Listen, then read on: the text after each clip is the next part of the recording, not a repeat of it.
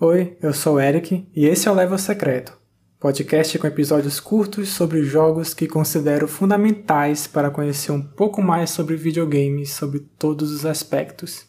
19 episódio Outer Wilds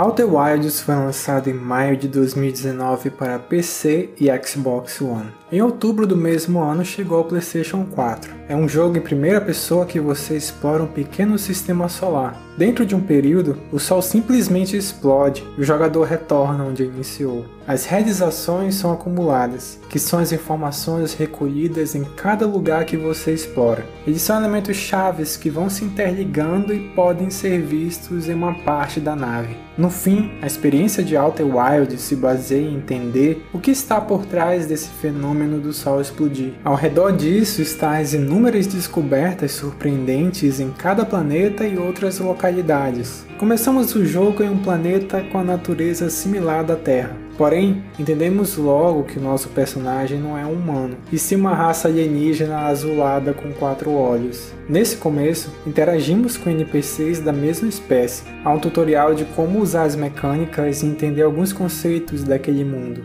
Essa é uma seção mais presa, digamos, até o momento em que entramos na nave e partimos para o espaço. A partir da decolagem, tudo está disponível para nossa exploração. Não existe uma ordem, uma indicação iconográfica, pré-requisitos de habilidade. O que nos move é a pura e simples curiosidade.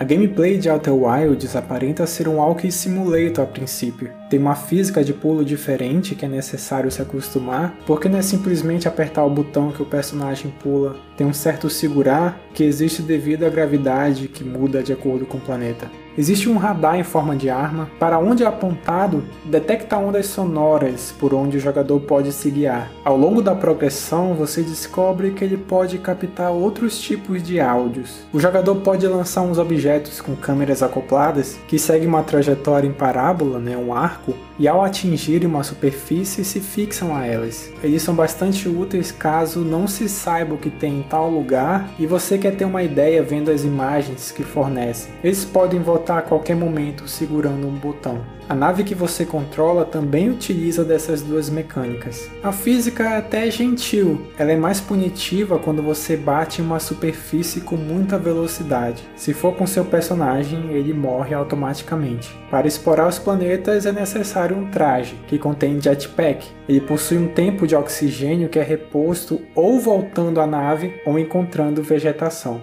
A nave, dependendo do pouso ou batendo mesmo, tem algumas de suas partes destruídas e o personagem fora dela precisa consertá-las. Como um explorador, ao mesmo tempo que existe o engajamento em conhecer os planetas, existe o medo, pois cada um deles apresenta condições adversas bem diferentes entre si. Essa sensação paralisa e impede uma maior ousadia durante a exploração. É curioso que Outer Wilds não é um jogo de terror, mas a experiência predominante é de tensão e de formas diferentes dependendo da situação. Não é só o medo do que o jogo vai te apresentando em cada lugar novo, mas é devido a como seus sistemas impedem que o jogador tenha 100% de segurança do que está fazendo. Qualquer caminho traçado pode ser perigoso. O desconforto de jogar Outer Wilds é algo contínuo. Realmente leva literalmente o sentido dessa palavra. Você não está confortável, mesmo já tendo ciência do que acontece em cada planeta. Talvez isso tenha a ver com a indiferença do mundo em relação ao jogador.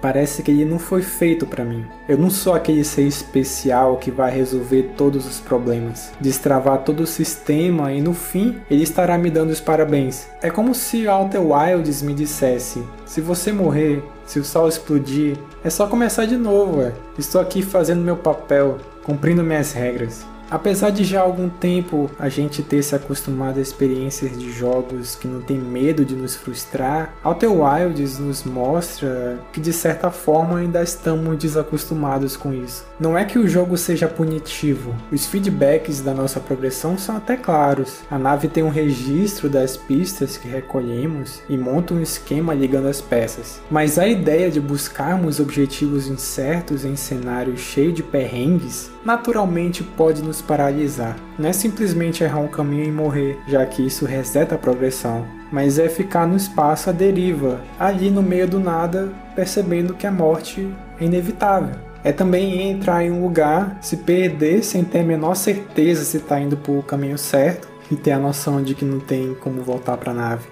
Toda essa atmosfera gera uma tensão. Parece que tudo de ruim pode acontecer de uma hora para outra. Eu me senti uma formiga tentando recolher conhecimentos importantes do lugar, evitando ao máximo ser esmagado de repente. Cada lugar que você decide ir em Outer Wilds é uma alternativa, uma escolha que naturalmente envolve riscos, em que percebemos as oportunidades e desempenhamos o nosso papel para cumprir certos objetivos. Esse fator existe em tantos outros jogos, mas a maneira que é retratada essa indiferença do universo perante a nós causa desconforto. As escolhas nesse jogo me lembram as escolhas da própria vida, sabe? Você pode até ter um referencial do que pode desdobrar, mas quando passa o tempo e não percebe algo tomando forma, gera aquela ansiedade. É meio que esse é o tipo da ansiedade que o Outer Wilds passa, além dos perigos do jogo em si. Ao mesmo tempo, tudo isso é muito lindo pois o jogador presencia uma série de fenômenos a contemplar, adquire conhecimentos que norteiam a jornada. Há uma simples satisfação na realização de que esses momentos que podem ser aleatórios geram vivências únicas. Nesse sentido, podemos observar o quanto que um jogo tem muito do que estamos sentindo durante nossa interação e não apenas o que ele apresenta de característica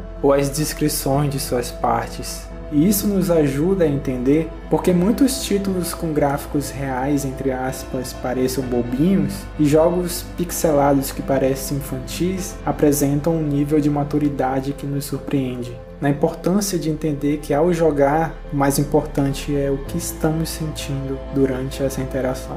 Outer Wilds pode não ser um dos títulos mais legais de se jogar, mas com certeza para mim é uma das melhores coisas para fazer entender o porquê nós gostamos de jogar.